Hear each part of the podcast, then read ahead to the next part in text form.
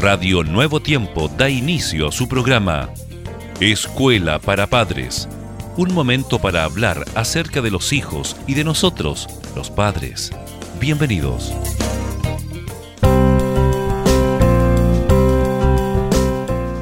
Estimados oyentes, reciban ustedes un cordial saludo de parte de sus amigos de Radio Nuevo Tiempo. Bienvenidos a su programa Escuela para Padres. También Jessica, bienvenida a este tu programa. Muchas gracias Germán, bienvenidos amigos nuevamente. Vamos a hablar hoy acerca del maltrato físico. Bueno, hemos eh, durante verdad una buena cantidad de tiempo, Jessica, eh, señalado y enfatizado el tema de cuán, diríamos, atento debemos estar a las reacciones, a los comportamientos de nuestros hijos. Mm. Y por lo tanto nos sumamos una vez más en nuevos desafíos también para la familia. Las estadísticas acerca del maltrato físico de los niños son claramente alarmantes, Jessica. Se estima que cientos de miles de niños han recibido abuso y maltrato a manos de sus padres o parientes. Miles lamentablemente mueren.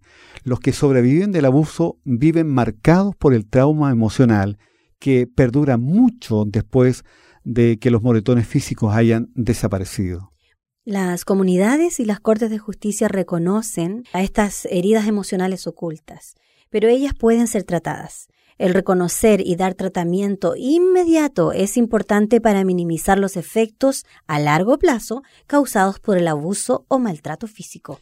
Los niños que han sido abusados pueden exhibir una pobre autoimagen, reactuación del acto sexual, incapacidad para depender de, confiar en o amar a otros, conducta agresiva, problemas de disciplina, y a veces comportamiento ilegal, coraje y rabia o también un comportamiento autodestructivo, autoabusivo, pensamientos suicidas. Y por otro lado, puede presentarse cierta pasividad y comportamiento retraído o miedo de establecer relaciones nuevas o de comenzar actividades nuevas, ansiedad y miedo, problemas en la escuela o fracaso escolar, sentimientos de tristeza u otros síntomas de depresión, visiones de experiencias ya vividas y pesadillas, abuso de drogas o de alcohol.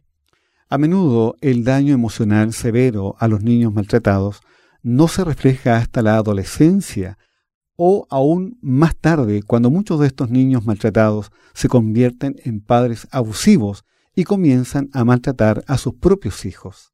La identificación y el tratamiento a tiempo, queridos padres, son importantes para minimizar las consecuencias del abuso a largo plazo. Los psiquiatras de niños y adolescentes proveen evaluación comprensiva y cuidado para los niños que han sido abusados. Pueden ayudar a la familia a aprender nuevas formas de darse apoyo y de comunicarse los unos con los otros. Mediante el tratamiento, el niño maltratado comienza a recuperar su sentido de confianza en sí mismo y en otros. Las palmadas desenfrenadas no son el único tipo de maltrato infantil. Muchos niños son víctimas de abandono, de abuso sexual o de abuso emocional. En todos los tipos de abuso infantil, el niño y la familia pueden beneficiarse de una evaluación comprensiva y del cuidado de un psiquiatra de niños y adolescentes. Jessica, qué tremendo desafío para la sociedad de este tiempo cuántos casos estamos escuchando a menudo y de pronto simplemente el ir y venir de la vida nos hace indiferentes frente a una realidad tan potente como la que acabamos verdad de describir. Solamente decir, Dios nos ayude en este ejercicio verdad de comportamiento como buenos padres.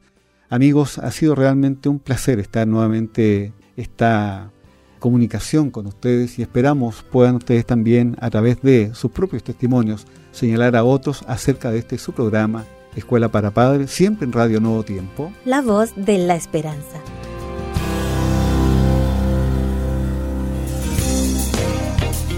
Gracias por sintonizar Escuela para Padres. Recuerda que Dios se interesa por tu familia y que pondrá a tu disposición toda la sabiduría necesaria para descubrir el camino apropiado que te permita transformar la teoría en una exitosa realidad. Escríbenos a escuela para padres arroba nuevotiempo.cl. Radio Nuevo Tiempo, la voz de la esperanza, sembrando esperanza.